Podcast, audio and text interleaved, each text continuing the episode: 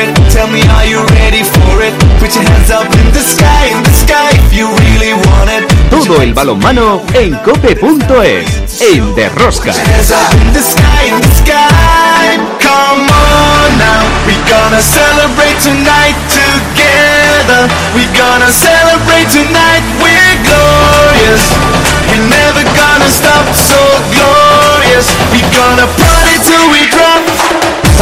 ya estamos aquí otra semana más con todos vosotros. ¿Qué tal estáis todos, amantes del balonmano, seguidores de Rosca? La Liga Sobal disputó su séptima jornada y demostró que algunos equipos están en un buen momento de forma y otros no levantan cabeza. En la parte alta de la clasificación, Barcelona, líder indiscutible, le sigue un potente Vidasoa con Granoller, Atlético Valladolid y Anaitasuna pisándole los talones. En la zona de descenso y de promoción siguen peleando. El Sinfín suma sus primeros dos puntos en una cancha difícil como Cangas y sin sumar puntos siguen Puerto Sagunto, Puente Genil, Cangas y Balonmano Logroño. En la Champions League, el Fútbol Club Barcelona derrotó al Celje Pivovarna en Eslovenia y esta semana recibe en el Palau Laurana al todopoderoso Bezpren de Ludovic Fábregas. Allí veremos su verdadero potencial. En la fase de grupos de la European League, el Cuenca y el Balonmano Logroño perdieron en la primera jornada y mañana martes se ven las caras contra Winterthur en Suiza, el Cuenca y en casa recibe el Logroño al Alcaloid de Macedonia. División de honor femenina, Vera Vera sigue líder en solitario, seguido hasta de tres equipos como Balonmano Elche, Aula Valladolid y Costa del Sol Málaga. Otra semana más, tenemos muchas cosas que contaros, os recomiendo no os perdáis ni un solo minuto del programa. El balonmano, ¡A tope con la cope! empezamos.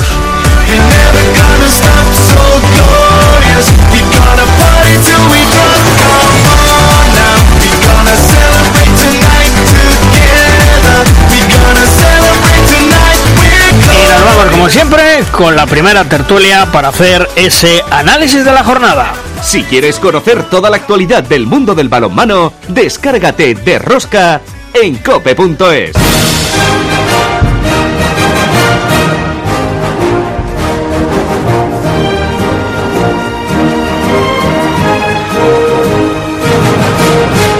Recordemos que en el control de sonido está Rafa Nieto, la producción del programa Belén Día de Arce al frente de toda esta maravillosa y generosa familia apasionados del mundo del balonmano, os habla un día más Luis Malvar y en Logroño Chema Jodra. Hola Chema, ¿qué tal? Muy buenas. ¿Qué tal? ¿Cómo estás? Eh, muy buenas. Pues que fallé la pasada semana y yo podía fallar esta y aquí me han preparado un artilugio para poder para poder entrar, eh, porque esto de los eh, cambios y de las obras, pues tengo la emisora patas arriba y, y bueno, pues oye, yo creo que aguantaré lo que aguante un ratito, pero bueno, aquí aquí estamos.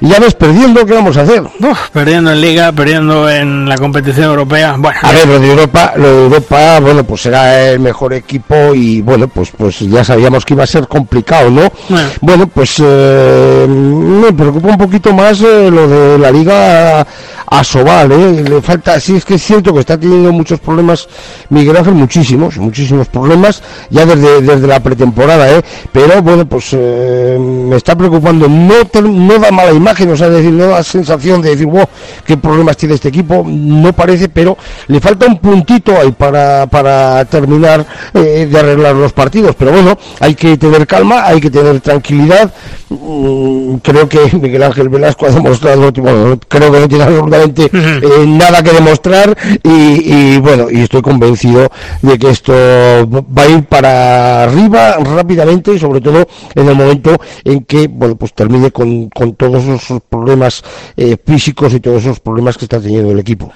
y contamos eh, con dos grandes exjugadores, dos grandes entrenadores hoy. Rubén Garabaya. Hola Rubén, ¿qué tal? Muy buenas. Hola, buenas. Y también Pablo Cacheda. Hola Pablo, muy buenas, ¿qué tal? Hola, muy buenas. Bueno, Rubén, antes que nada, enhorabuena, ¿eh? Los dos primeros puntos eh, y empezamos a respirar ya un poco, ¿o no? Bueno, eh, empezamos a ver un poquito la, la luz al final del túnel, pero creo que, que tranquilos no vamos a estar en toda la temporada. Mm.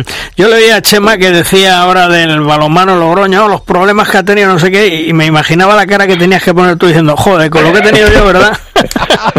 justo, Ya, ya- justo. ya los quisiera, ya los quisiera para mí, ¿no, Rubén? Lo has clavado, clavado, estaba pensando, madre mía. Bendi- benditos problemas. Bueno, pero, pero, Rubén decía todos los sitios macho. decía Rubén que bueno, ayer el equipo no sé, se le vio más sólido, mm, se le vio marcando el ritmo del, del partido y que las cosas os salían, cosa que no sé por qué otros partidos no salían, ¿no? Bueno, eh, se dio una serie de circunstancias en, todos los partidos anteriores. En los primeros dos o tres partidos nos quedamos en la semana previa, no en la semana previa, en la misma semana del primer partido nos quedamos sin el central. Hmm. Eh, y Omar Serif eh, nos, nos costó hasta, hasta la tercera jornada arreglar los papeles con, con, su federación. Entonces, los dos o tres primeros partidos eh, nos faltaban eh, piezas claves en el centro y en, el pivote. Y, luego los otros partidos, al final eran partidos que probablemente eh, podríamos haber estado más en la, en la pelea con esos partidos. Y los otros partidos pues fueron contra equipos, contra Aldemar, contra Granollers, contra Cuenca. Eh, partidos en los que además nos falló un poquito la portería, no estuvo tan bien. Bueno, eh, todo eso lo enganchas, al final enganchas seis derrotas seguidas y, te empieza a, venir el canguelo. Y, es normal, es normal. Y, entras en esa dinámica y te asustas y, intentas arreglarlo eh, por la vía rápida, eh, intentas eh, solucionar cosas que a lo mejor no había que solucionar, tocas cosas que a lo mejor no había que tocar, eh, en pánico, y, bueno, era importante tener estos dos puntos para cortar ese pánico. Pablo, además, bueno, perdón, y además, Rubén, que tú sabes como, como, bueno, como un tío grande que, que, que ha sido, que hay algo en el mundo del, deporte que, que es, bueno, pues cómo van las cosas, que no está escrito por ninguna parte, ¿no? Que cuando tú empiezas ganando parece que te crees el, rey del mambo y te creces ante todo y, sigues ganando y vas a por todas y cuando empiezas perdiendo y vas perdiendo y tal, pues te, te hundes y se te viene abajo y te, te tiemblan las piernas y te tiembla absolutamente todo.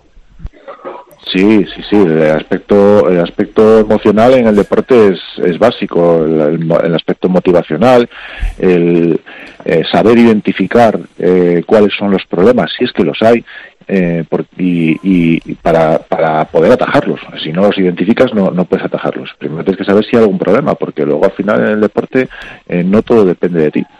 hay otros actores. El equipo contrario, la suerte, el arbitraje, el entorno, eh, el, plano personal de cada jugador, eh, las circunstancias de, cada uno. Eh, hay muchas cosas, ¿no? Muchos, muchos factores. Entonces hay veces que si intentas cambiar algo, a lo mejor lo puedes empeorar porque a lo mejor no estaba fallando nada, simplemente que se han dado circunstancias que no tocaba ganar ese día. Pablo, dos puntos importantes para Sinfín, el equipo de Rubén, y ayer un, un, compañero, un amigo me decía, fíjate, viendo el primer tiempo, ¿eh? oye, el Cangas pierde, oye, el Cangas pierde, estaba tan claro. Bueno, fue un partido muy, muy igualado. Eh, de hecho, bueno, supongo que, que Rubén eh, lo vivió con, con, mucha tensión porque, bueno, hasta incluso eh, en ese en ese final de infarto, pues eh, aún con el gol en la retina y en la memoria seguro de, de Mario Dorado al final de la primera parte, de, teniendo otro golpe franco directo, pues seguro que no las tenía todas consigo, pero hombre, claro, yo creo que no estuvo en ningún momento, creo que la aportación de la portería eh, de, de Sinfín sí que fue muy importante y creo que fue lo que decantó un poco la, balanza hacia hacia el hacia el Sinfín, pero pero bueno, partido muy muy igualado entre dos equipos que se jugaban mucho, un ambiente espectacular como siempre en Gatañal y, y, bueno, de esos partidos que, que, vamos a ver muchísimos a lo largo de la temporada, sobre todo entre los equipos que están ahí peleando en esa, en esa zona. Rubén, el Valladolid parece que este año tiene gran equipo, cuarto con 10 puntos, el balonmano Logroño, pues lo que decía antes Chema, flojeando, decimosegundo puesto con 5 puntos, mucha diferencia de uno a otro, ¿no? Sí, yo creo que ahora mismo eh, Valladolid y, Vidasoa pueden ser eh, probablemente los dos equipos más en forma, ¿no? Eh, Valladolid tiene una gran plantilla, ya la tenía el año pasado, pero tuvieron muy mala suerte con las lesiones. Este año, pues bueno, están mejor, también están pues más compenetrados, están más trabajados y, al final, pues con un gran entrenador como Pisonero, los resultados están llegando. Y Pablo, mm, ¿el Logroño es eh, para preocuparse, como decía antes Chema, o, crees que irá remontando? Porque ya le ha pasado un par de temporadas que se coloca abajo y luego va subiendo.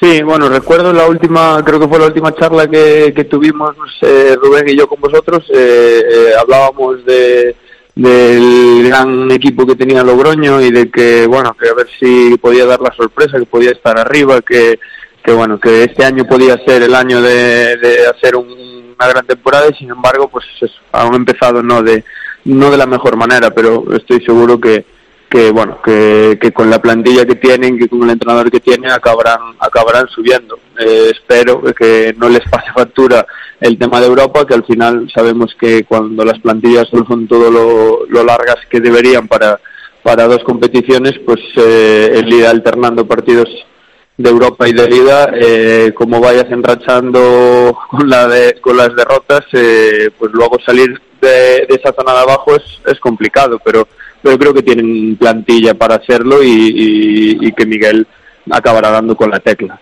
Antes hablábamos, Rubén, de que Vidasoa mm, está serio esta temporada, pero el que va de menos a más parece ser que es el, el Granoller, ¿no? Sí, eh, Granollers tiene lo mismo, una gran plantilla y sobre todo un grandísimo entrenador. Eh, pero bueno, yo creo que Granollers no, no sorprende ya, ¿no? Porque al final eh, lleva ya varias temporadas eh, rindiendo muy bien, jugando muy bien, eh, con mucho criterio, eh, con un modelo muy definido, muy reconocible. La verdad es que da gusto verles jugar. Porque eh, de alguna forma, Pablo, mm, el Granoller, y tú como entrenador, y, también Rubén, sabéis, hacéis un equipo, hacéis un esquema. Eh, a Granoller todas las temporadas tiene que reinventarse con gente de la cantera, con gente que fiche, y, y, eso cuesta su tiempo, y yo creo que ya empieza en esa dinámica, como le decía antes a Rubén, de ir de menos a más, ¿no? Sí, de hecho, bueno, creo que esta temporada, incluso más que nunca, o más que en las, más que nunca, no sé, pero más que en las últimas temporadas, ha incluido nuevos jugadores de, de la cantera, ¿no? Jugadores muy jóvenes, con muchísima calidad, por supuesto, como todos los jugadores de la cantera de Granollers, pero jugadores muy jóvenes que tienen que, que entrar en las dinámicas de un equipo de Liga Sobal, que tienen que, bueno, eh, acostumbrarse al ritmo de juego de esa, de esa liga, no es lo mismo hacerlo eh, pues en uno o dos partidos al año que ya teniendo que asumir ciertos galones o, bueno cierta importancia dentro del equipo y, entonces bueno tienen su periodo de adaptación pero en cuanto lo van superando en cuanto van cogiendo esa confianza se van encontrando más cómodos eh, pues el rendimiento del equipo es superior. Entonces lo mismo a medida que vayan pasando las jornadas y ya lo estamos viendo creo que el nivel de Granollers va, va a subir porque por calidad eh, seguro que es de, de las plantillas eh, pues más compensadas de, de, toda la de toda la liga pero bueno esa juventud también se paga hmm.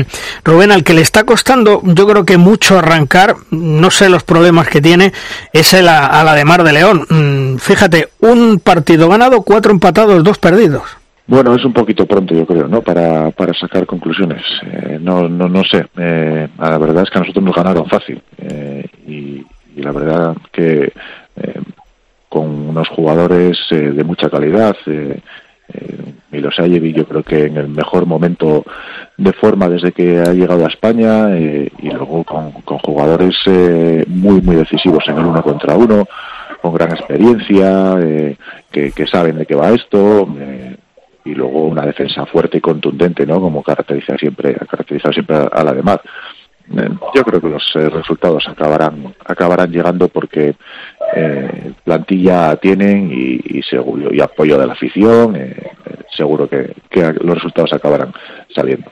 Eh, Pablo tú crees que por ejemplo eh, que no jueguen en su pista que entrenen de prestado, porque el otro día leí que estaban entrenando en la Universidad de León y resulta que iban a las 9 de la mañana, a las 3 de la tarde, pero que eso se ha tenido que acabar porque necesitan esas instalaciones para el tema universitario. ¿Todo eso afecta al equipo o, o no? Sí, estoy seguro de que, de que eso le, no les hace fácil, sobre todo la, las semanas, al final hay más distracciones en las cabezas de, de los jugadores, eh, bueno, el tener tus rutinas marcadas siempre ayuda, eh, no tenerlas pues pues eso, eh, te lleva a, generar dudas también a la hora de, de, llevar los entrenamientos y seguro que está, está pasándoles factura porque, porque bueno, es cambiar de horario, cambiar de pista, eh, estar preocupado, seguramente pues esas cosas no les ayuden, pero, pero bueno, eh, tienen que acostumbrarse, aunque creo que ahora ya se empieza a medio solucionar el problema. Leí el otro día en la prensa que, que debería de empezar, creo que ya tenían partidos planteados en el, en el Palacio de los Deportes. Eh, y bueno, también acostumbrarse al nuevo entrenador, ¿no? Hubo cambio de entrenador, eh, muchos cambios en la plantilla también. Bueno, todo lleva su, su tiempo de acople. Las mejores versiones de los equipos las veremos a partir del, del mes de noviembre o incluso después, como siempre, como muchas veces pasa, hasta después de Navidades, pues no, no veremos las mejores versiones de las plantillas. Y del Barcelona en Champions, Rubén, ¿qué me dices? Eh, todos pensábamos, yo el primero, que con las bajas de Fábregas, de Sindrick, la lesión desgraciada de Macu, bueno, pues que el Barcelona le iba a pasar mal. Y resulta que ahora mismo en Champions es el único equipo invicto. Pues eh, la verdad es que el Barcelona eh, nos ha hecho tener que comernos nuestras palabras a más de uno, ¿no? Sí.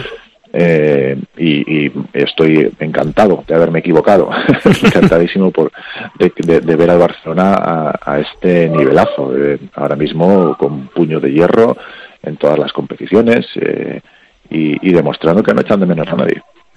Invicto en la Champions, Pablo, y esta semana llega el Veszprem. ¿Es el, digamos, el punto que nos va a dar la situación verdadera del Barcelona?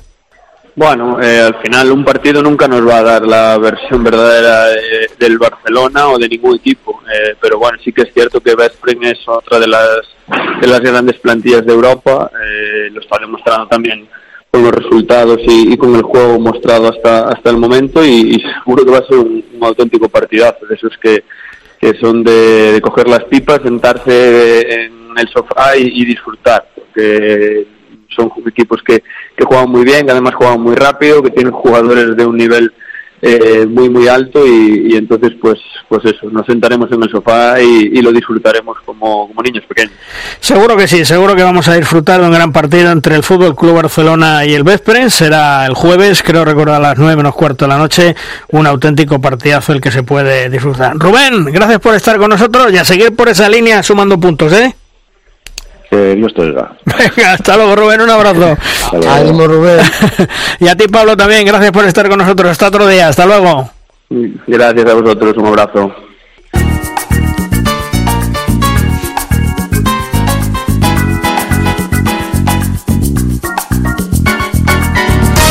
En la división de honor femenina se dieron estos resultados: Granoller 27, Costa del Sol Málaga 28, Elda 25, Mecalia Atlético Guardes 38, Aula de Valladolid 30, Porriño 22, Veravera 36, Betionac 22, Rocasa Gran Canaria 23, Gijón 22, Oviedo 22, Balonmano Elche 27. En la clasificación, líder en solitario, eso sí, con un partido más, el Veravera 14 puntos, con 12 Elche Valladolid, Costo del Sol con 8 Mecalia Atlético Guardés y Porriño con 6 Granoller y Rocasa Gran Canaria con 4 Betionac, Elda y Oviedo con 2 y cierra Gijón con 0 puntos.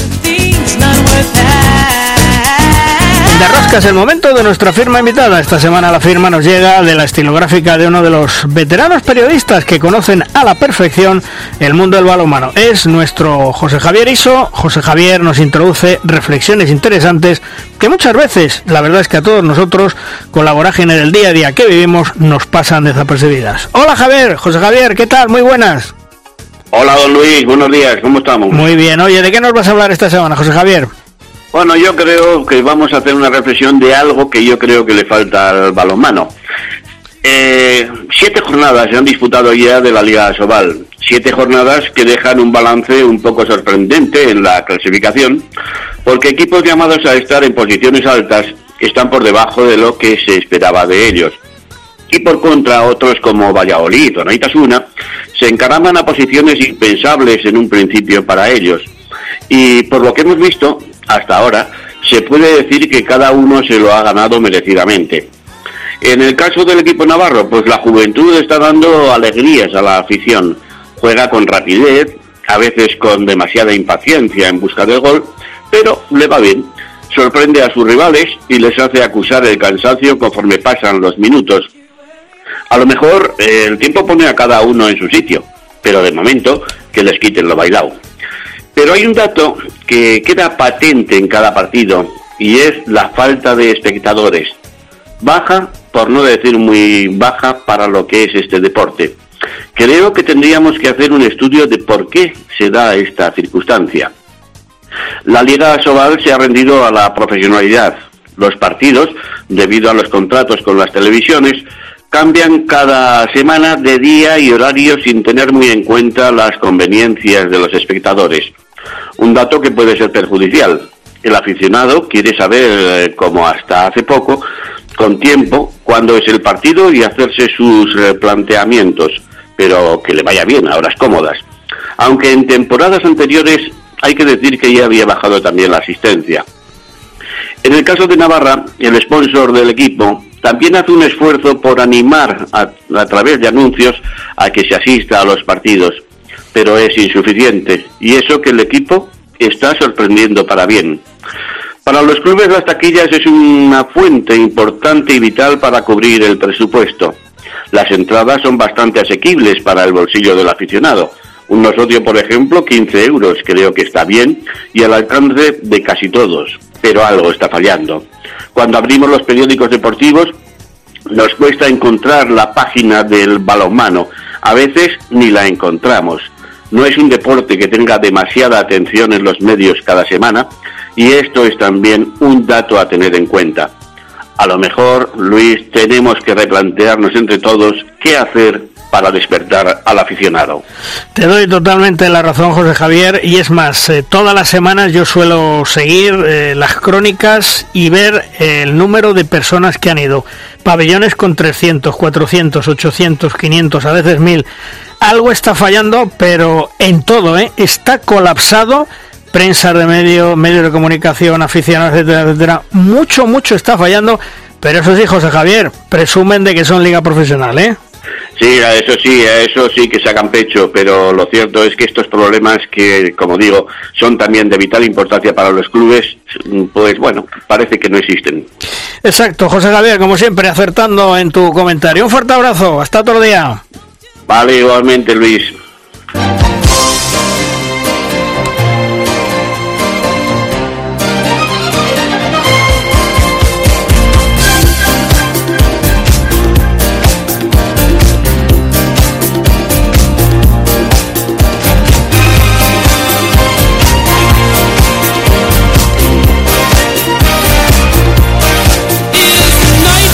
Uno de nuestros hispanos esta temporada ha regresado a la Liga Sobal. Dejó Alemania para venirse al balonmano Nava después de estar 11 años en el extranjero en diversos países. Isaías Guardiola ha vuelto a España. En Nava aportará y aporta toda su gran experiencia durante los próximos dos años en ese lateral derecho. Hola Isaías, ¿qué tal? Muy buenas.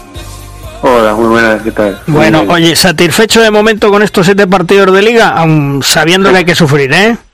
El cómputo general es, bueno para el balonmano Nava, recién ascendido, al final, eh, bueno, eh, nos va a costar mucho este año, pero por ahora creo que el balance no es negativo, es bastante bueno y, y la verdad es que estamos, bueno, eh, contentos, pero muy atentos a, a, evolucionar un poco más estos días. Tu llegada a Nava mmm, te la recomendaron personas como J. González, otros jugadores, es decir, mm. que, que ya ibas sabiendo la garantía que hay en este equipo, ¿no? Sí, sí. Bueno, a ver, mi, mi, mi idea principal era quedarme en Alemania. Pues, bueno, después de tantos años con la familia ya no nos habíamos acoplado a a vivir allí y bueno, no, no queríamos volvernos en principio.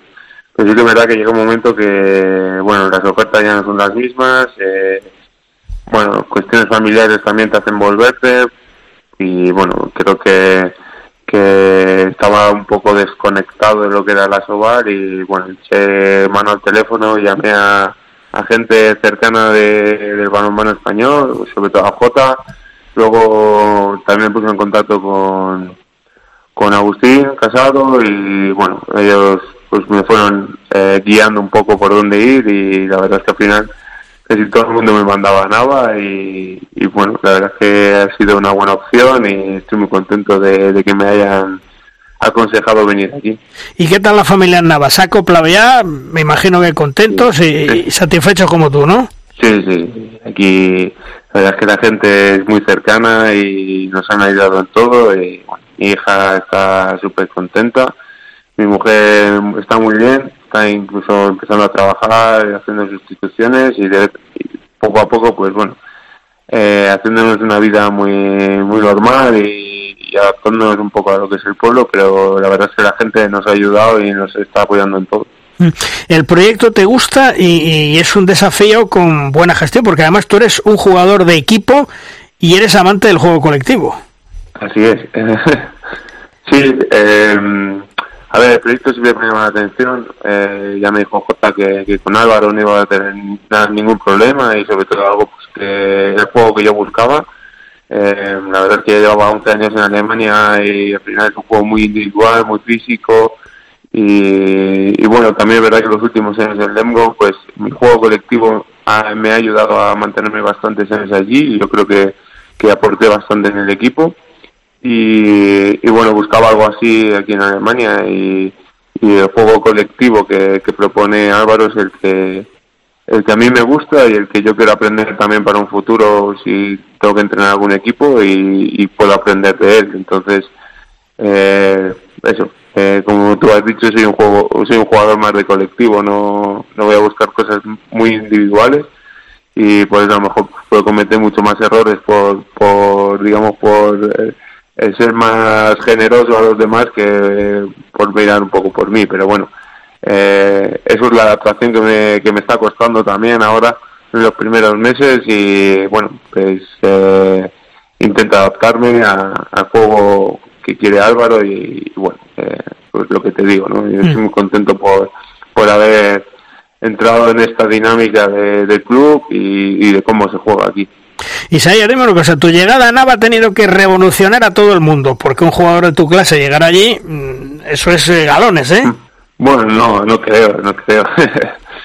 eh, la verdad es que el vestuario es muy bueno, eh, hay un muy buen ambiente, en el pueblo también se vive muy buen ambiente, eh, en todos los rincones se habla de balonmano, todo el mundo nos sigue, cada dos semanas están esperando para ir al pabellón a animarnos, incluso los partidos de fuera viene muchísima gente, más de lo que yo esperaba, y, la verdad es que, bueno, no creo que haya revolucionado, simplemente eh, yo creo que se está dando cuenta de que las cosas se están haciendo bien y, bueno, han empezado a atraer a gente que, a lo mejor no habían pensado que podrían llegar a venir y, yo creo que es el inicio de a lo mejor de, de una historia de club que, que puede funcionar y que bueno que hay que trabajar a partir de ahora pero pero bueno, que ahora ya pues llama mucho más la atención. Yo creo que, es un buen sitio para, para jugar a balonmano y, y es lo más importante que pueden ver el resto de jugadores. Así que bueno, eh, espero que a partir de ahora pues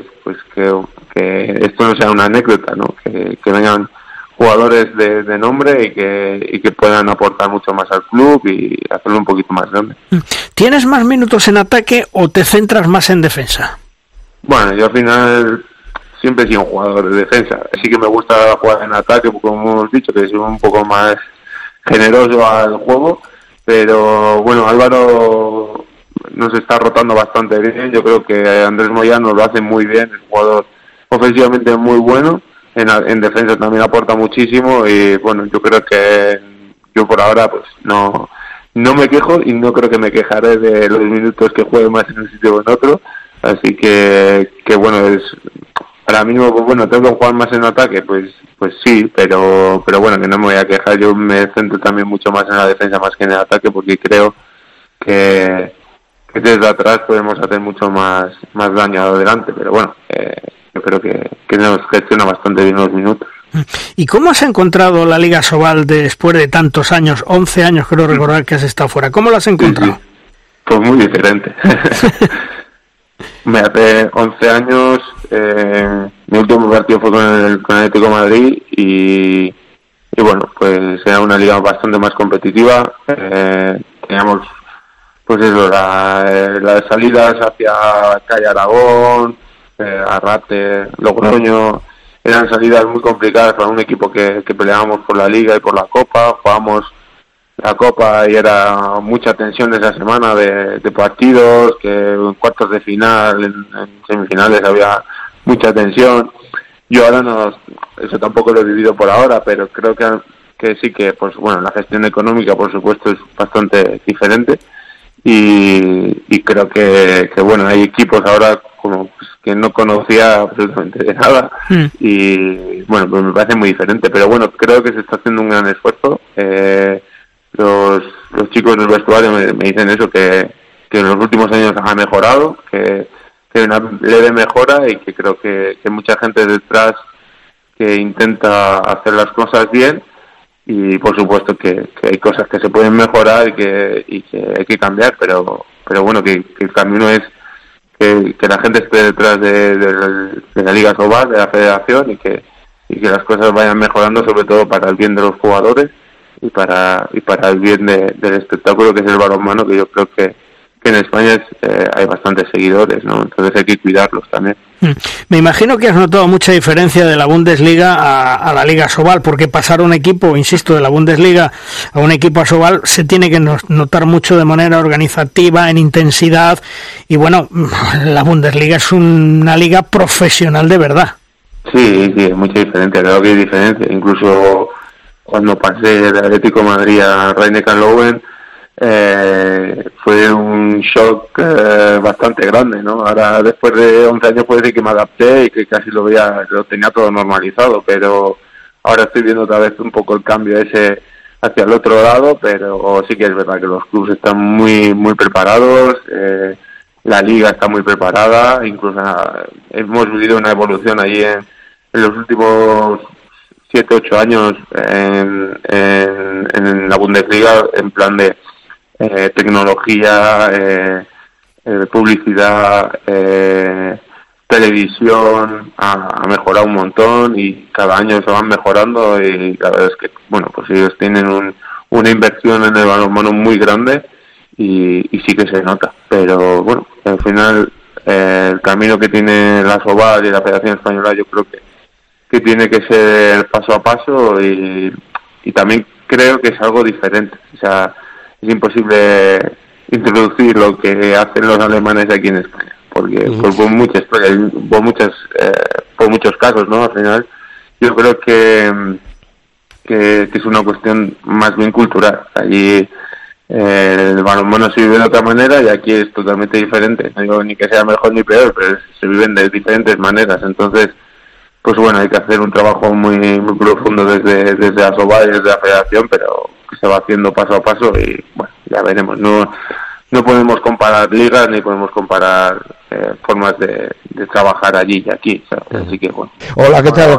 un saludo, un saludo desde, desde, desde Logroño, ¿no? Que, que, fíjate que me parecía muy interesante la, la, la reflexión que estabas haciendo, ¿no? Sobre eh, la diferencia, ¿no? Es que yo creo que va con la idiosincrasia, claro, tú has estado 11 años allí, ¿no? La idiosincrasia de los países. Yo creo que es que, aunque se intente aquí hacer alguna cosa o hacer algo parecido, eh, yo creo que es, que es imposible, ¿no? El, el poder traer ese modelo alemán ahora mismo a digo sobre todo en esas eh, fiestas que se preparan, que la gente vaya dos horas antes al palacio, que se toman sus cervezas, que tienen eh, sus juegos para los niños, eh, todas esas cosas, ¿no? Que, que yo, te lo digo de verdad, o sea, me da una envidia del carajo, ¿no? Pero me parece que, que sería imposible. Yo no sé si estabas tú aquí ya o ya lo estabas, cuando en alguna ocasión se ha querido hacer alguna cosa aquí en Logroño, que prepararon unas paellas y una cosa antes de los partidos y tal, para, pero no termina de cuajar y no cuajó. A ver, mm, es que claro, la diferencia es de raíz prácticamente, como te digo, es algo cultural, ¿no? Sí que se intenta hacer, pero es muy difícil. Lo que hacen allí lo tienen tan interiorizado, pero tanto en el balonmano como puede ser allí en Alemania, en el hockey hielo, el fútbol. Sí, sí. Eh, es algo muy social, muy cultural, entonces aquí es muy difícil compararlo, pero bueno, que hay que aceptar lo que tenemos aquí. Sí, sí, no, lo que tenemos aquí hay que, hay que trabajarlo. Eh, Se puede trabajar de otras maneras, eh, yo creo, vamos, eh, pero bueno, que es un trabajo muy, muy largo, muy costoso, pero sí que es verdad que, bueno, ahí en Alemania, eh, en cuanto quieren hacer una pequeña mejora, la hacen y evoluciona esa mejora en, en un año. O sea, es algo quieren hacer algo innovador y, esa innovación en un año ya se han adaptado a ello, Es, algo brutal, porque, bueno, pues allí, por ejemplo, el montaje de las pistas o la publicidad que se monta antes de los partidos, eh, en muchos clubes la montan los propios los propios aficionados, las propias peñas de aficionados. Bueno, son cosas que se hacen pero pero bueno que, que yo te digo que son es un transcurso muy largo de tiempo y de, y de sobre todo de los aficionados, de ese sentimiento que puedan hacer y ayudan a cambio de nada o a cambio de un abono o lo que sea, bueno, son muchas cosas, pero bueno, que el cambio es muy grande, pero ellos van a siempre por delante de nosotros, o sea, quiere decir, porque ellos, pues lo que te digo, hacen, quieren innovar en algo y, en el mismo año lo hacen y funciona, o sea, que es que es, increíble. Isaías, eh, tienes dos años firmado con el balonmano Nava, mm, ¿Tienes cuerda para más años o, después ya estás pensando en lo que quieres hacer? ¿Tienes algo en mente? Bueno, eh, yo quiero seguir jugando. a mí lo que me gusta es jugar y llevo muchos años jugando. Así que, bueno, a ver, este año la verdad que empecé con una lesión los dos primeros partidos de liga y bueno, ahora con, con la física, con los médicos, pues me estoy cuidando bastante y yo creo que, bueno, para estos dos años seguro que los cubre, después ya veremos. La verdad es que no me he planteado nada, me saqué el título de entrenador nacional y bueno, también mi idea es eh, empezar a entrenar en unos años y, la idea, bueno, es no desvincularme del balonmano, pero, pero bueno, estar por ahí ya en los banquillos y poco a poco, pero bueno, estos dos años sí que me voy a centrar en, en jugar y hacer lo que más me gusta.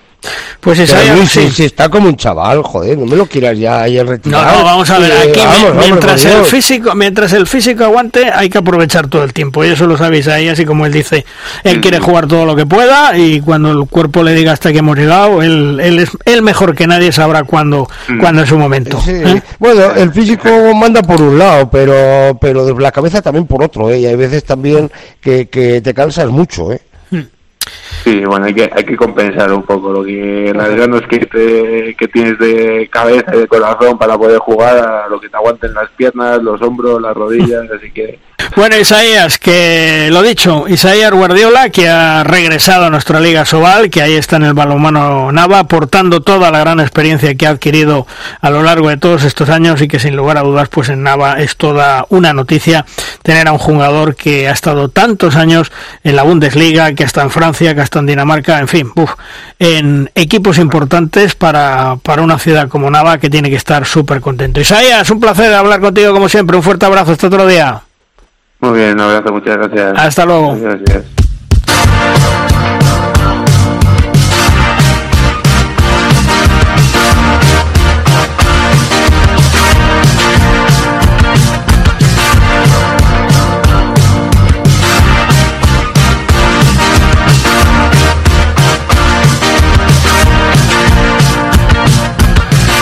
Julián Aguinalde puso fin a su carrera deportiva como jugador el pasado verano. Tras una extraordinaria carrera como jugador, ahora su misión es ser director deportivo de Luidasoa. Julen, toda una leyenda del balonmano español, ha dado el salto a los despachos en el club de su alma. Sepamos cómo le van las cosas. Hola Julen, ¿qué tal? Muy buenas. Hola, buenas, ¿qué tal? Bueno, oye, ¿cómo se lleva eso de ser director deportivo tras tantos años en la pista? Bueno, el cambio es grande, ¿no? Sobre todo el, de estar eh, en la pista de, en, el día a día, ¿no? Pero bueno, por lo menos estamos relacionados con el balonmano, disfrutando también del equipo y en ese aspecto, pues, pues muy, muy bien el cambio. ¿Echar de menos jugar eh, cuando ves los partidos? ¿Se te van las piernas? La verdad que cero. Es algo que a muchos les, ha sorprendido, pero bueno, creo que lo tenía muy muy asumido, ¿no? Eh, que llegaba este momento y, la verdad que, que, no lo he hecho nada de menos. Mm. Los despachos son más complicados que los golpes que recibías en esa posición de pivote. Y mira que te daban, ¿eh? Bueno, cada, cada cosa tiene lo suyo, ¿no? Está claro que, que bueno, eh, mientras estás jugando, pues más o menos tienes tú el, eh, el mando, ¿no? De lo que estás haciendo y, bueno, cuando, cuando estás arriba es diferente, pero yo creo que eh, hay palos por todos lados, está claro. Me imagino. la diferencia, la, diferencia, un saludo desde, Logroño, desde Logroño, ¿eh? yo creo que la diferencia es que cuando estás jugando, tú sabes quién te va a meter. Y cuando estás en el despacho, no sabes por dónde te va a venir el golpe. Dice, ¿quién va a ser el que me va a fastidiar el día hoy, no? Y cambio, cuando estás jugando, ya sabes perfectamente quién es el que te va a dar. Bueno, pues eh, te puede fastidiar el día, pero lo pueden alegrar también, ¿no? Entonces, tampoco todo es negativo, o sea que, también, también, vamos a ser positivos. lo que sí me imagino, Julen, es que el, el presidente Guruch estará muy contento con tu labor de momento, ¿eh? Porque ¿qué equipo habéis hecho esta temporada? Bueno, eso habrá que preguntarle a él, ¿no? La verdad que, bueno, el arranque ha sido bueno, pero hay que ser cautos, ¿no? Está claro que, que bueno, en esta función ya también llevaba eh, más tiempo, ¿no? Ahora sí que estoy al, al 100%, pero ya otros años eh, también está en esa función y, bueno, eh, hay que valorarlo todo en perspectiva. Sí, porque el Vidasoa, eh, la verdad, eh, Julen, es que este año tiene buen equipo, el equipo está realizando un buen juego, una gran defensa, mm, satisfechos tenéis que estar de momento, ¿eh? Sí, sí, la verdad que ha sido un buen, un buen arranque. Eh, yo creo que, que, teníamos salidas eh, complicadas, ¿no? Sobre todo, ya sea por La Vega, Logroño, Benidorm, y bueno, estamos solventando bien. Yo no sé si, si ese primer punto contra el Barça pudo dar ese, ese punto, ¿no? Que de, confianza al equipo que, que, bueno, parece ser que, así ha sido y, estamos sacando buenos resultados y ojalá pues esto se alargue lo máximo posible. ¿Esos valores eh, que has aprendido en la pista sirven para los despachos o son cosas distintas? No, yo creo que mucho sí, ¿no? Está claro que, que, bueno, eh, tener la, la paciencia y, la humildad en muchos casos, ¿no? O sea, pues, poner, eh, eh, como hacíamos jugando, ¿no? Sacrificarse para, para los compañeros, pues esto también, ¿no? Eh, poner el equipo por delante de todo en muchos aspectos es, es importante y, y esos valores que, que se tienen pues también se en el despacho también también se ven Porque tomar decisiones eh, sobre antiguos compañeros, la verdad, mm, tiene que ser difícil, ¿no? Sí, eso ha sido complicado, antiguos y, y como era hasta hasta esta misma temporada con, con, con actuales, digamos, o los que eran en ese momento, ¿no? Yo creo que sí que ha sido lo más complicado, evidentemente es reciente, ¿no? Acabo de salir del vestuario y, y muchos eh, han sido compañeros durante años, ¿no? Pero sí es verdad que, que sobre todo el año pasado, eh, cuando cuando estaba en el mismo vestuario y, y tener que gestionar esas cosas eh, se me hizo complicado en, en muchos momentos. Esa idea clara que, que tú tenías y que tú quieres desde el principio para el club, ¿la puedes llevar adelante o, o no como tú pensabas? Bueno, yo creo que lo que hay que hacer es, un plan, ¿no? A medio largo plazo, con, objetivos y, lo que quieres, ¿no? Está claro que, que, muchas eh, veces eh, se piensa que, bueno, llegas aquí, intentas fichar a uno a otro, eh, está claro que, que muchas veces los planes A no salen bien o tienes que ir, el, mismo mercado te, te, te, pone en tu sitio o te lleva por, por otro camino, ¿no? Pero lo, importante es eso, eh, analizar todo bien, o no es esperarse, tirar para adelante y, y, bueno, intentar hacer lo mejor posible todo.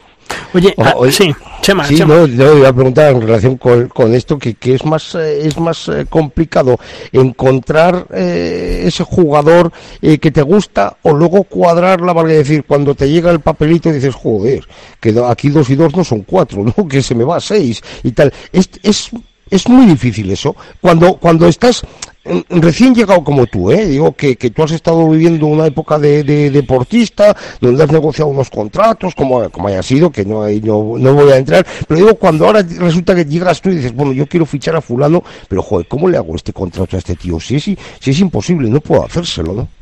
Sí, está claro, ¿no? O gente que, que crees que mereces más, pero no puedes dar, ¿no? Por ejemplo, también se puede dar ese caso y, sí, bueno, sí. pues hay que gestionarlo de, de, la mejor manera posible, ¿no? Yo tengo que defender los, los intereses del club y hacerlo lo mejor posible para el club y si es posible que la gente esté contenta o valorada, ¿no? Con, con lo que hace, pues eh, mejor, ¿no? Aún, pero bueno, sabemos que ese equilibrio es, es muy complicado. De cara al futuro, mm, ¿qué es lo que necesita Vidasoa, Julen? Bueno, yo creo que, que, vamos a intentar crecer, ¿no? Está claro que, bueno, tenemos en un horizonte eh, un posible pabellón, ¿no? En el que se, se, está hablando mucho y en el que, bueno, si, si llegamos a, a ese momento, pues yo creo que eh, deberíamos estar en la mejor situación posible para afrontar ese reto, ¿no? Ese reto que, que puede ser importante y puede ser un crecimiento grande para el club y, posicionarnos ahí, pues, eh, con todo el trabajo de cantera, eh, que, que, eso, evidentemente, es una de las señas que, se ha impuesto desde el club, ¿no? Desde, que eh, pues entró eh, la, la, directiva actual en, el club y, bueno, tenemos claro que eso no se puede abandonar, que es el camino, que hay que trabajar con ello y bueno, yo creo que se ha eh, dimensionado el club, ¿no? Para llegar en estos momentos a la profesionalización en el mejor momento y, y bueno, el siguiente paso sería, pues, si, si esperemos que, que así sea ya un nuevo pabellón, pues tener el, el club eh, y, y, el equipo y todo preparado, toda la estructura preparada para, para llegar a ese momento lo mejor posible. Durante... Y ya te digo yo, ya te digo yo, Luis, que mil socios más y un gran patrocinador millonario. Eso es lo que le falta, como a pues, todos. Pues eso lo firmamos ya, ¿eh, Julen? claro. No, está claro, no estaría mal, pero bueno, paso a paso, ¿no? Yo creo que las cosas eh, no llueven del, del, cielo, que hay que ir trabajándolas y, eso, que todo sea consecuencia de, de, lo que se está haciendo. Durante años eh, habéis hecho fichajes eh, en el mercado francés, os ha salido bien. Eh, ¿Vais a seguir pescando jugadores en ese mercado francés, como digo, como hace unos años, o vais a ampliar más, o vas a ampliar más el espectro y buscar otras posibilidades? No, hombre, yo no, no creo que haya una hoja de ruta de tirar por un mercado o por otro, ¿no? Evidentemente los, los jugadores que, que, vamos oportunos vendrán de, donde sea, ¿no? Ojalá se nutran desde casa, eso es lo primero, que es lo primero que vemos, ¿no? Y dar confianza a la gente de casa, pero pero está claro que, bueno, eh, no, no descartamos ningún mercado ni, ni nos fijamos eh, excesivamente en ninguno. Oye, y a la hora de fichar jugadores extranjeros, ¿cómo está desprestigio, de prestigio no, nuestra liga Sobal? ¿Les interesa a o tú que conoces perfectamente porque lo has vivido en primera persona, mm, hemos bajado unos, unos peldaños y ya no les interesa tanto y les interesan otras ligas? Bueno, yo creo que interesa mucho en, el aspecto de, formación o, de aprender ¿no? del balonmano español, que yo creo que en ese aspecto sí que tiene un buen escaparate. No sé si tanto por, competitividad o por, por eh, ganar dinero, evidentemente ahí está más complicado, pero sí en cuanto a crecer como, jugador y muchos eh, jugadores quieren venir para, para eso, ¿no? para, para seguir con su formación, que igual en, sus países pues no lo es tanto y, y, aquí pues tienen otras herramientas, otro tipo de balonmano al que les puede hacer crecer como jugadores. ¿Y cómo ves la Liga Sobal esta temporada? Evidentemente eh, hay bastante igualdad. Eh, muchas veces se dice, bueno, porque se ha perdido calidad, porque jugadores se han marchado, porque los presupuestos, los equipos eh, se han ido igualando, salvo el Barcelona, que es otra historia. ¿Tú cómo lo ves esta temporada, Julen? Pues muy igualado, ¿no? Yo creo que, que, cualquiera puede ganar en cualquier sitio y perder. Ya ha sido así las últimas temporadas también y yo creo que, así seguirá siendo, ¿no? Está claro que, que bueno, tenemos al Barcelona que, que está ahí, ¿no? Con un presupuesto muy grande, pero bueno, yo creo que todos los demás vamos a intentar, a nosotros quitamos un punto, seguro que hay muchos equipos que, que intentan quitarles más y, ojalá pues nos podamos ir acercando poco a poco a, lo que son ellos, aunque estamos años luz todavía, bueno, vamos a, vamos a trabajar en ello. Oye, ¿y el ser liga profesional, eh, crees que va a venir bien? ¿Que tal vez ha sido un poco pronto, que se podía haber madurado un poco más? Bueno, yo creo que es importante, ¿no? Hay que intentar hacer las cosas bien y, los equipos que estemos o, que, trabajen bien, pues que tengan también su fruto, ¿no? Está claro que, bueno, es el camino, lo hemos visto en otro, en otro tipo de ligas, ¿no? Como la francesa, que, ha dado sus frutos y ahora pues están a, años luz en muchísimas cosas de, nuestra liga y ojalá pues ese sea el primer pase para, el paso para poder acercarnos a ellos y, y también pues, pues bueno, ir copiando las cosas que, hacen ellos bien y, poder eh, también dar un crecimiento en ese aspecto. ¿Y de la selección española qué me dices? De tus hispanos, el relevo generacional, bien, ¿no? Sí, yo creo que sí, ¿no? El trabajo que se está haciendo desde hace años da sus frutos, van saliendo eh, muchos resultados buenos, muchos jugadores buenos y yo creo que está en esa dinámica en la que, bueno, la gente se va incorporando, eh, no es tan, tan grande el cambio, la gente acoge muy bien a los que entran y yo creo que en ese aspecto pues, pues eh, muy buen futuro. Oye, y dime una cosa, ¿tenemos relevo generacional en la familia Guinagalde de cara al futuro o no? Porque hay tus hijos, los hijos de Guruts, tiran para el balonmano o, complicadito? pues las hijas de Gurusi que tiran para balonmano y viene además y, y yo no sé si ha sido de mi, retirada pero eh, yo en mi segundo hijo yo creo que ha sido yo dejar de jugar y engancharse al balonmano. Y ahora me despierto a las mañanas lo veo viendo YouTube un partido del filial uno del Vidasoa y con el balón todo todo el rato. O sea que tarde no no con el reflejo de, de su padre pero se está enganchando bien no, no, y seguro, seguro, porque los genes los tiene, ¿eh? los tuyos y las hijas de tu hermano, de tu hermano. O sea, muy importante que haya relevo generacional de la familia Genegalde, que estoy seguro que lo va a haber, ¿eh? Así que a, cuidarlo, ¿eh, Julen? A cuidar ese relevo. Esperemos que sí. La verdad que en ese aspecto, eh, en los genes será en el juego algo así, porque físicamente no, es de mi tipo. Mi, justo, justo este es, la antítesis mía, o sea que, que, bueno, tendrá que coger los genes desde otra parte. Bueno, bueno, bueno, pero seguro que si tiene que aprender, tiene un gran maestro que le puede enseñar muchas cosas. Julen, como siempre, un placer charlar contigo. Un fuerte abrazo y mucha suerte esta temporada, ¿eh? Vale, muchísimas gracias a vosotros. Hasta luego. Un abrazo.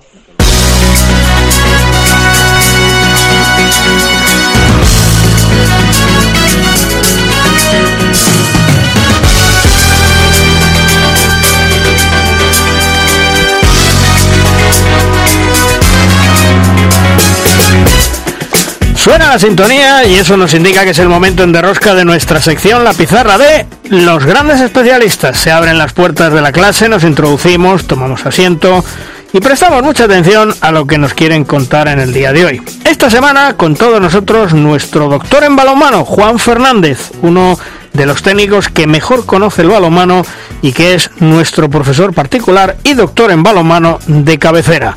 Hola Juan, ¿qué tal? Muy buenas. ¿De qué nos vas a hablar esta semana en tu pizarra, Juan? Buenos días, Luis. Buenos días desde Fenisterrae. Estimado Luis, queridos amigas y amigos de este maravilloso deporte llamado balonmano. Esto podríamos titularlo como después del pesimismo parece que no está todo perdido y nos estamos refiriendo al mundo del entrenador. Que somos un deporte único y con un nivel excelso en la parte técnica lo sabemos desde hace mucho tiempo. Solo tenemos que repasar las dificultades que en los últimos 20 años han golpeado en la línea de flotación de nuestras ligas, en los clubes y por extensión a los y las entrenadoras. Para mí es el elemento diferencial indispensable para poder entender desde los éxitos en el ámbito profesional como en la resiliencia de nuestro deporte de base. Unos han tenido que emigrar y otros tuvieron que reinventarse para no dejar agonizar, sobre todo después de la triste pandemia, sus escuelas y núcleos balomanísticos. Siempre nos preguntamos qué tiene de especial el entrenador español. Hay mucho escrito sobre ello, pero en mi modesta opinión varias son las claves. La primera de ellas, sin lugar a dudas, tiene un sólido conjunto de conocimientos y habilidades, una combinación casi perfecta de varias generaciones, donde el conocimiento empírico ha sabido apoyarse en la ciencia. La segunda es la demostrada capacidad para el trabajo en equipo, el respeto a las opiniones y a la creatividad para ofertar soluciones diferentes ante la dificultad. ¿Se acuerdan de aquello que ante la falta de jugadores grandes maravillábamos al mundo con nuestro juego combinativo? Basta como ejemplo. Y tercera, y para mí la salsa que lo une todo, actitud proactiva, hacia el desarrollo profesional, la búsqueda continua de oportunidades para aprender, crecer y mejorar sus habilidades y conocimientos. La inversión por parte del entrenador español en el propio desarrollo implica estar dispuesto a invertir tiempo y recursos. Esto puede incluir la inversión en un reciclaje continuo, adquirir herramientas y recursos en un mundo tecnológico que no para, y la asistencia a foros de debate y congresos. Una actitud positiva es fundamental para mantenerse relevante y lograr el éxito. Por ello, hoy los entrenadores y entrenadoras estamos de enhorabuena, no solo por los logros deportivos, sino porque tras años apáticos, donde parecía que esta actitud proactiva se desvanecía, el trabajo de las facultades en ciencias del deporte, con sus profesores e investigadores de,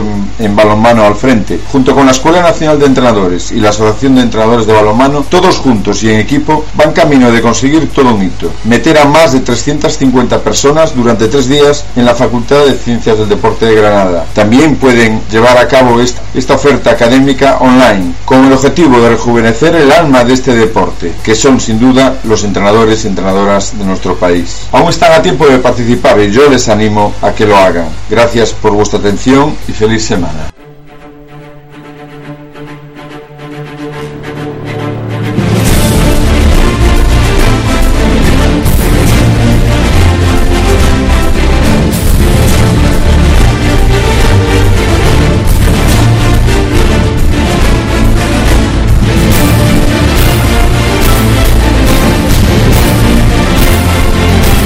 Es el tiempo de debate. Es nuestra tabla redonda. Una tabla redonda en el cual hoy contamos con David Rubio, compañero del diario Sport, que se estrena con nosotros. Hola David, ¿qué tal? Muy buenas, bienvenido. Hola. Muy buena, muchas gracias. Bueno, oye, eh, lista de Jordi Rivera, hermanos Cicusa, menudo pelotazo estos chicos con 17 años, ¿eh? Bueno, fíjate el pelotazo, que es que incluso me atrevería a decir que Petar se está empezando a comer a Paul Valera, imagínate. Con lo bien que había empezado Paul Valera. Es así, o sea, realmente mmm, estamos viendo que Paul Valera había empezado muy bien, la verdad es que está mucho mejor que los meses que estuvo la temporada pasada, pero si miramos los últimos partidos, se podría hasta decir que un chaval de 17 años, la verdad es que es increíble. Y Georgia hizo un partidazo el fin de semana en Liga también, ¿eh? Hombre, lo que pasa es que todo eso es un, una garantía y, digamos, una cierta tranquilidad que le da a Antonio Carlos Ortega en el equipo tras la lesión de Macu, ¿no? Y sobre todo, yo destacaría la valentía de Carlos. Porque aquí lo fácil habría sido seguir con lo que tiene y decir y seguir pidiendo un central, ¿no? Y él ha dicho, yo creo que Carlos hay que quitarse el sombrero porque mmm, él se ha hecho un planteamiento y ha dicho, eh, no me dan el pivote que me han prometido, tengo estos dos, pues tengo que tirar para adelante con estos dos. Eh, no me dan el central, tengo la suerte de que tengo a los Cicusa, se va a petar. Hmm. Oye, voy a contar con él, y lo, y lo hizo en Montpellier, ¿no? Lo sacó en Montpellier, y a partir de ahí, a ver, es muy joven. Claro, tienes la, la, la tesitura de decir, ¿qué hago? ¿Apuesto por un jugador de 17 años con el riesgo de poder quemarlo? o, o, o, no lo hago. Pero es que yo creo que el chaval le, le está quitando las dudas, ¿no? A base de, a base de bueno, y ahora llega don Jordi Rivera y, y, es el, y, y, y le dice a Carlos que eh, estás haciendo lo correcto, ¿no? Porque yo me los llevo a la selección a los dos. Claro. Claro. Ya se une también con nosotros a la tertulia Pablo Barrantes, compañero de Cope Huesca. Hola Pablo, ¿qué tal? Bienvenido a esta temporada. ¿Qué tal? Muy buenas a todos. Bueno, oye, estábamos hablando de los hermanos Cicusa y contaba David Rubio, del compañero del diario Sport que se une con nosotros esta temporada, que, que es tremendo lo del tema de los hermanos Cicusa con 17 años, ¿eh? Bueno, menudo, menudo futuro, ¿eh? Eh, Estamos con ganas de, bueno, tenemos una cantera y, y tenemos unos, unos jugadores que es una, que es inagotable. Eh, la cosa es si van a terminar jugando en España, ¿no? Hombre, yo creo que de momento el Barcelona no los va a dejar escapar, ¿eh? No, no, ya, ya. Pero como clarísimo. el balonmano español va con, eh, tenemos dificultades de retener lo nuestro. Sí, sí. Y las dificultades del Barcelona ya sabemos económicas. que son muchas. Sí, sí. Pero Hombre, bueno. yo espero que, que tengan muchos años en el Barcelona y que desde luego nos den muchas tardes en la selección española. Porque David, eh, el que ha cogido mucho protagonismo en el Barça es Nielsen y la pregunta es, ¿qué pasaría, él, qué le pasaría al Barcelona si Nielsen no parase tanto? Hombre, es que también eh, es como decir que le pasaría al Barça si Dica no marcase tantos goles, ¿no? Sí. Realmente, realmente yo creo que Nielsen está siendo el portero que fue en Nantes. Mejorado, evidentemente, porque tiene mucha más experiencia, pero es que la temporada pasada no vimos al, al, al verdadero Nielsen. Nielsen estuvo muy bien, pero es que Nielsen tuvo un- una temporada y media en Nantes que, que, que- que era prácticamente Dios, ¿eh? Y claro, ahora pues eh, son muchos cambios. Aquí quisieron en el club que, el tema de la alimentación, que, mm, que mejorase a nivel muscular y tal. Y claro, lo que hay ahora es un super portero, un, un super hombre que pesa casi 130 kilos, 120 y largos kilos, mide casi 2 metros, que es capaz de ir al suelo con la velocidad que iba Lorenzo Rico en su época, mm, que, que es el tipo que más kilos levanta del equipo en, en, en, en press de banca, en sentadilla, que es un auténtico animal, que, que, que luego es un tío que tiene la cabeza, me decían el otro día una cosa muy curiosa en una entrevista, que es que él ahora ha recuperado un mantra que tenía cuando empezó en el balonmano y en junior y tal, que es que si no hacía 16 paradas no era un buen partido. Y si miramos las estadísticas, es que lleva como 5 o 6 partidos con más de 16 paradas, que parece increíble. Sí. Sí, sí, sí. Sí, sí. Oye, os iba a comentar, eh, eh, la semana pasada mm, la Soval y la Liga mm, sacaron un comunicado diciendo que protegen la integridad de la élite del balonmano. Decía que, bueno, pues que unen sus fuerzas para organizar, promover el desarrollo de un modelo de protección de la integridad, la limpieza de la competición profesional. En definitiva, el tema es que eh, la Liga está mo- monitorizando en los mercados de apuestas, tanto nacionales como internacionales, todos los eventos vinculados con los encuentros a Soval y hablamos, bueno, pues evidentemente del tema de, de las famosas apuestas, etcétera, etcétera. Yo creo, primero, que eso aquí no, no se va a dar. Y en segundo lugar, me parece increíble que hablen del tema de las apuestas cuando está, entre comillas, pendiente presuntamente el tema de los contratos B con los equipos. A Sobal mirando para otro lado. O sea, Pablo, mm, no, no, no sé qué- qué quieren con todo esto.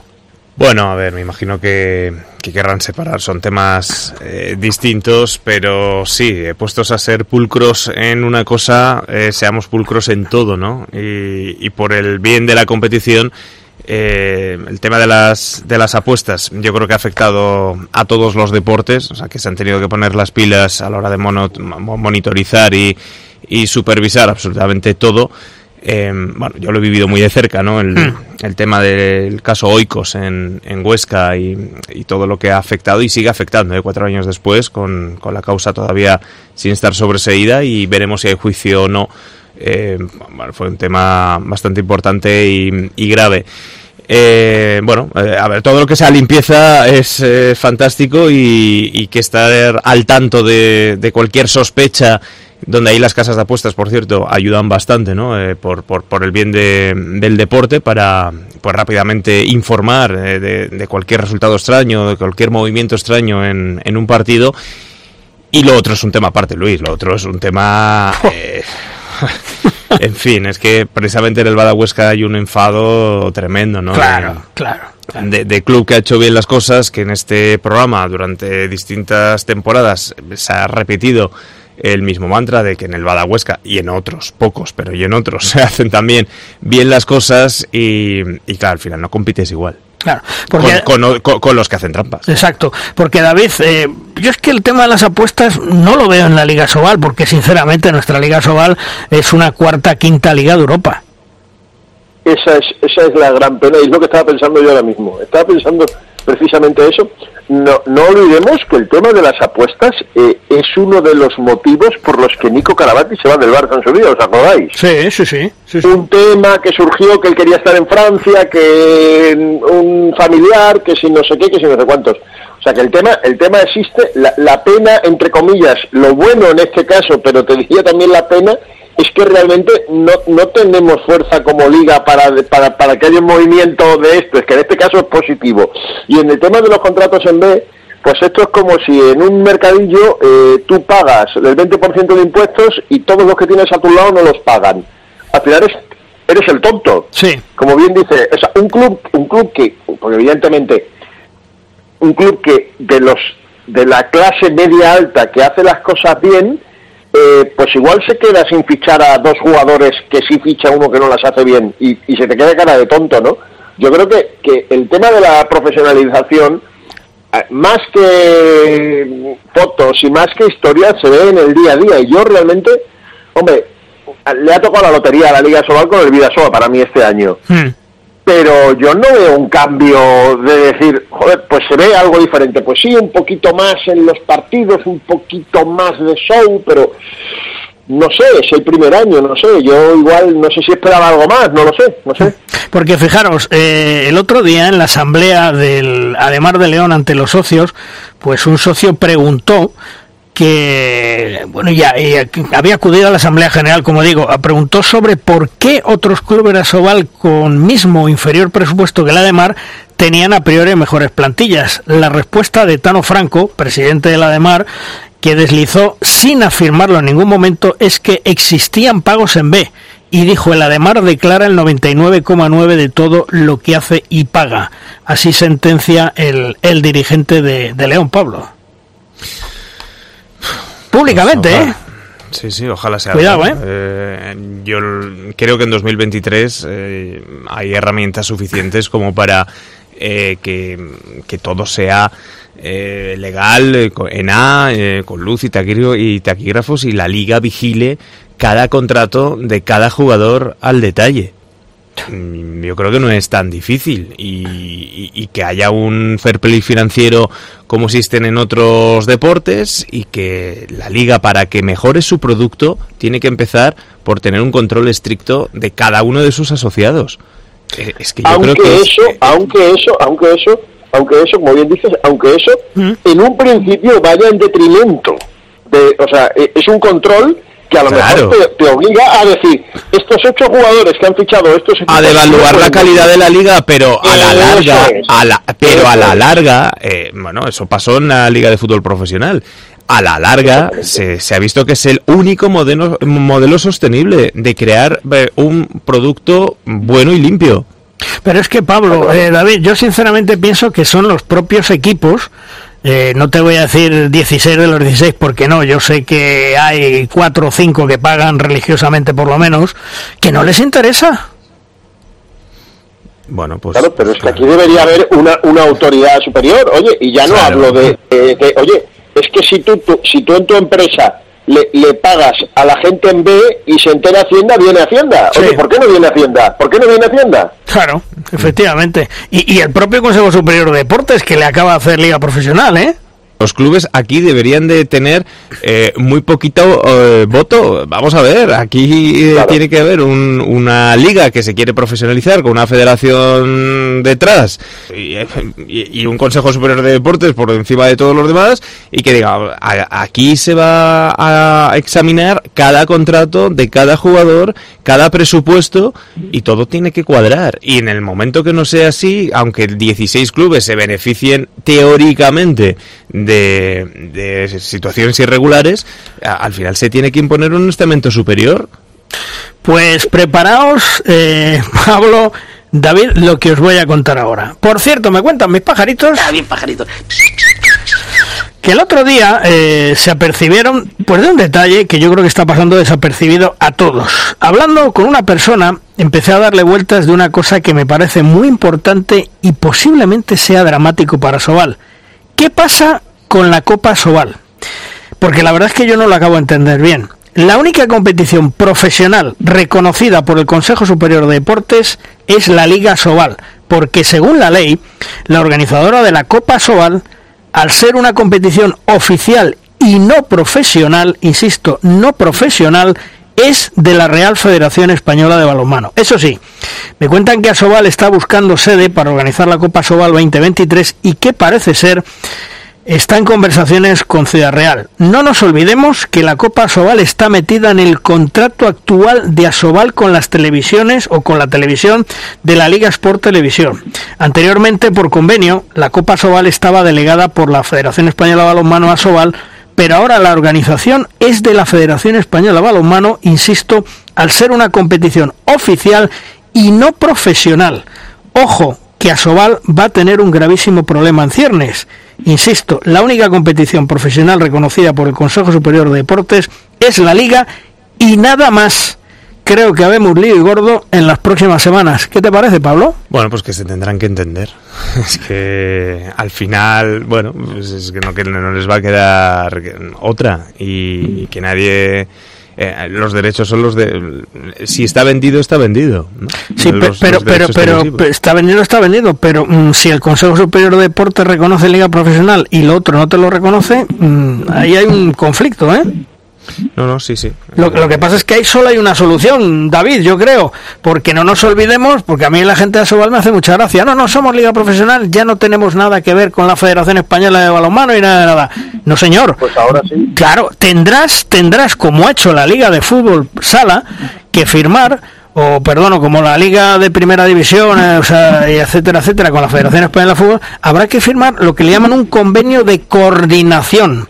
Y tendrá que pagar, tendrá que pagar, quiera o no quiera, yo sé que los clubes de Asobal no quieren pagar ni un solo euro, tendrán que pagar un dinero a la Federación por cederles la liga y entonces ahora tendrán que ponerse de acuerdo para pagar un dinero más, un plus más, por esa Copa Asobal.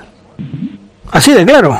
Pues Bueno, lo, lo- lo que yo, y hablas del fútbol sala del paralelismo, que sabéis que, el, bueno, pongo que la liga, la LNFS perdió sus competencias organizativas, se lo organiza toda la Federación Española de Fútbol y tal, pero todos sabemos que la Copa de España de Fútbol Sala se organiza una vez acabada la primera vuelta, entre mediados de febrero y principios de marzo. La Copa Sobal ha cambiado de fecha ya tres veces, la Supercopa Ibérica ha cambiado de fecha dos veces en dos años, lo que creo que merece el balonmano si realmente queremos tener un deporte profesional es que sepamos cuándo son las competiciones, ¿no? Claro.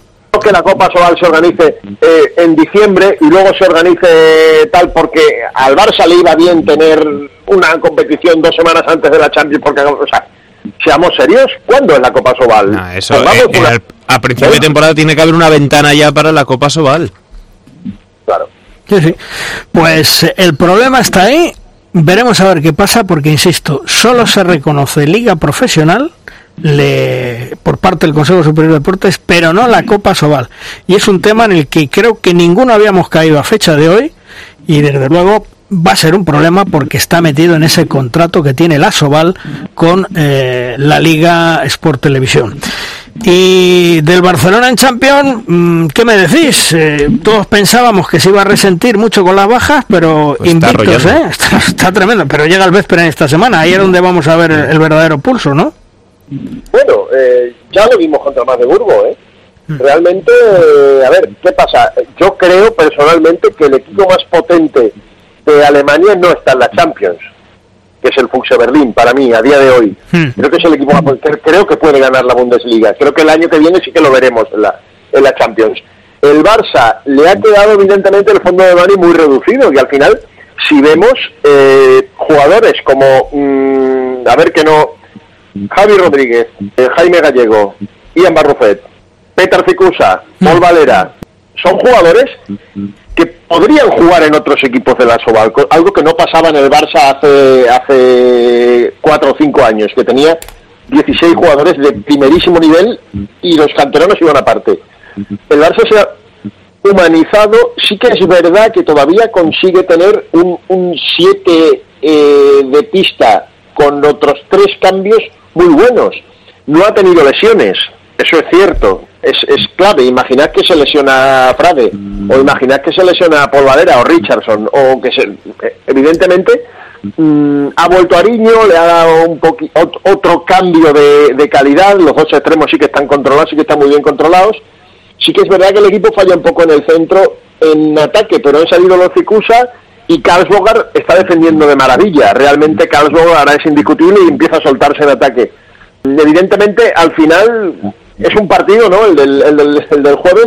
Van a jugar 11, 12 jugadores por cada equipo y realmente el Barça sí tiene esos 11, 12 jugadores para, para plantar cara al, al, al por mucho que haya una posición en la que, bueno, al final pues quizá Frade esté en condiciones de discutirle un poquito a Ludo, que mira que Ludo es, es un genio. El problema viene después, ¿no? El problema es cuando salga Ludo y cuando entren, pues al final Javi Rodríguez es el que mejor lo está haciendo, pero le está costando mucho, a Jaime Gallego también. No sé, yo creo que aquí yo vuelvo a decir que el trabajo de Ortega para mí está siendo impresionante. Sí, y sobre todo eso se nota, eh, no te voy a decir en Liga, porque en Liga es un paseo, Pablo, pero, pero en Europa Joder, sí es que, es lo duro, ¿eh? Es que cuando estaba escuchando. Cuidado, ¿eh? Nada, nada, cuando estaba escuchándote, David, hablar de la humanización del Barça, eh, sí, sigo pensando que es eh, que, es una pena que, que en nuestra competición no haya uno o dos rivales más que realmente le planten cara. Decir que algún día puede tener un traspiés, un empate en todo el campeonato, eso no es abrir la liga, eso no es eh, que haya una competitividad en, en nuestra Soval, es así, y, ha perdido un 20% del presupuesto, se ha humanizado, no tiene un fondo de armario tan grande, eh, está arrollando en Europa, veremos ahora eh, el partido del jueves o, o cuando lleguen las, las eliminatorias gordas. Bueno, pues eh, quizá tenga más, eh, más problemas y de momento no se está demostrando por, por esa por, por- ausencia de lesiones y tal. Pero lo triste es en nuestro en nuestra competición. Yo lo, lo digo siempre. Es que no. en, en- en Europa.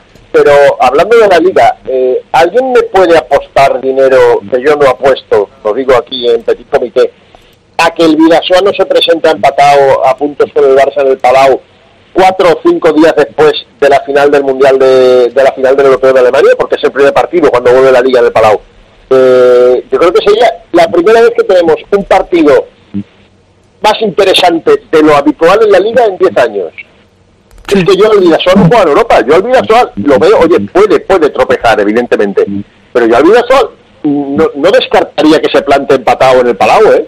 Sí, pro- probablemente. Lo que pasa es que lo que tú dices, Europa hace mucho daño. Y si no fijaros en la European League, hemos empezado con dos derrotas de Cuenca y Logroño. ¿Y cómo están Cuenca y Logroño? Eh? Mucho cuidado. Claro.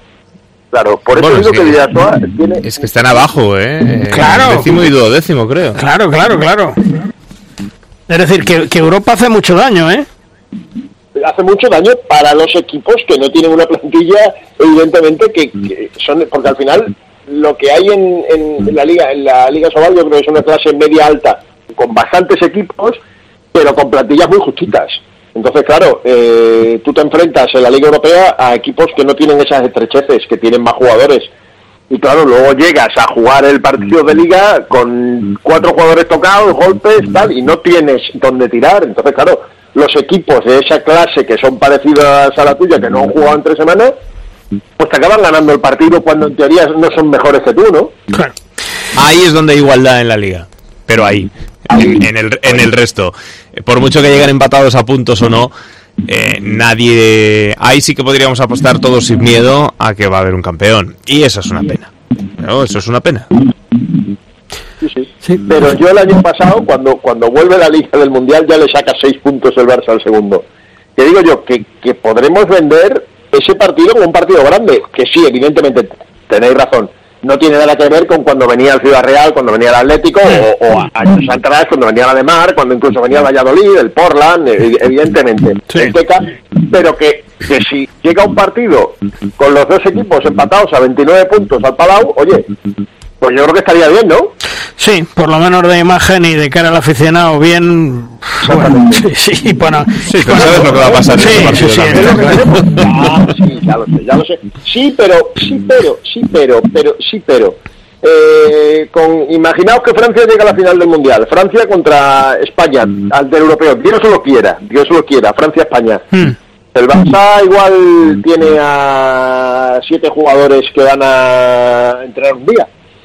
Claro, en ese sentido, eh, no creo yo que el Vidasoa tenga ningún jugador que vaya a jugar la final del Mundial, por desgracia, para el Vidasoa.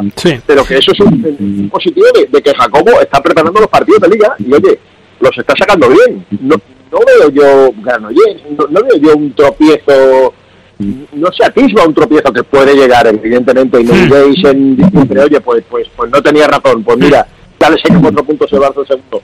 Pero es la primera vez que, y de hecho es que lo veo desde el principio de la liga, ¿eh? Yo vi los fichajes del Vidasoa, vi que no juega en Europa y dije, ojo, Bueno, por, por- pues vamos a ver, vamos a ver cómo, cómo se llega a ese partido. De momento, lo, lo primero, lo que tenemos en los próximos días es ese encuentro entre el Fútbol Club Barcelona y el Veszprem, que nos va a servir un poco de medida de lo que es el, el Barcelona esta temporada en Europa, porque su gran objetivo, ya lo dijo Antonio Carlos Ortega a principio de campaña, era llegar una vez más a la Final Four de Colonia el próximo mes de junio. Pablo, un abrazo hasta otro día, nos escuchamos. Venga, un abrazo fuerte a todos. David, eh, bienvenido y nos escuchamos otro día. Un fuerte abrazo.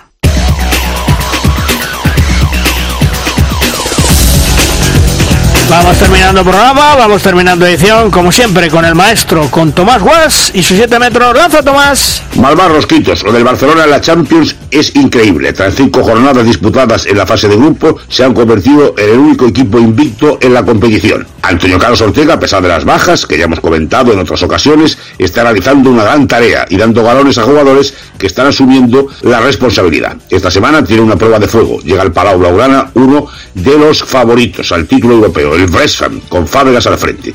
Va a ser una verdadera vara de medir del potencial azulgrana en esta campaña. Atentos, pero de momento pinta bien.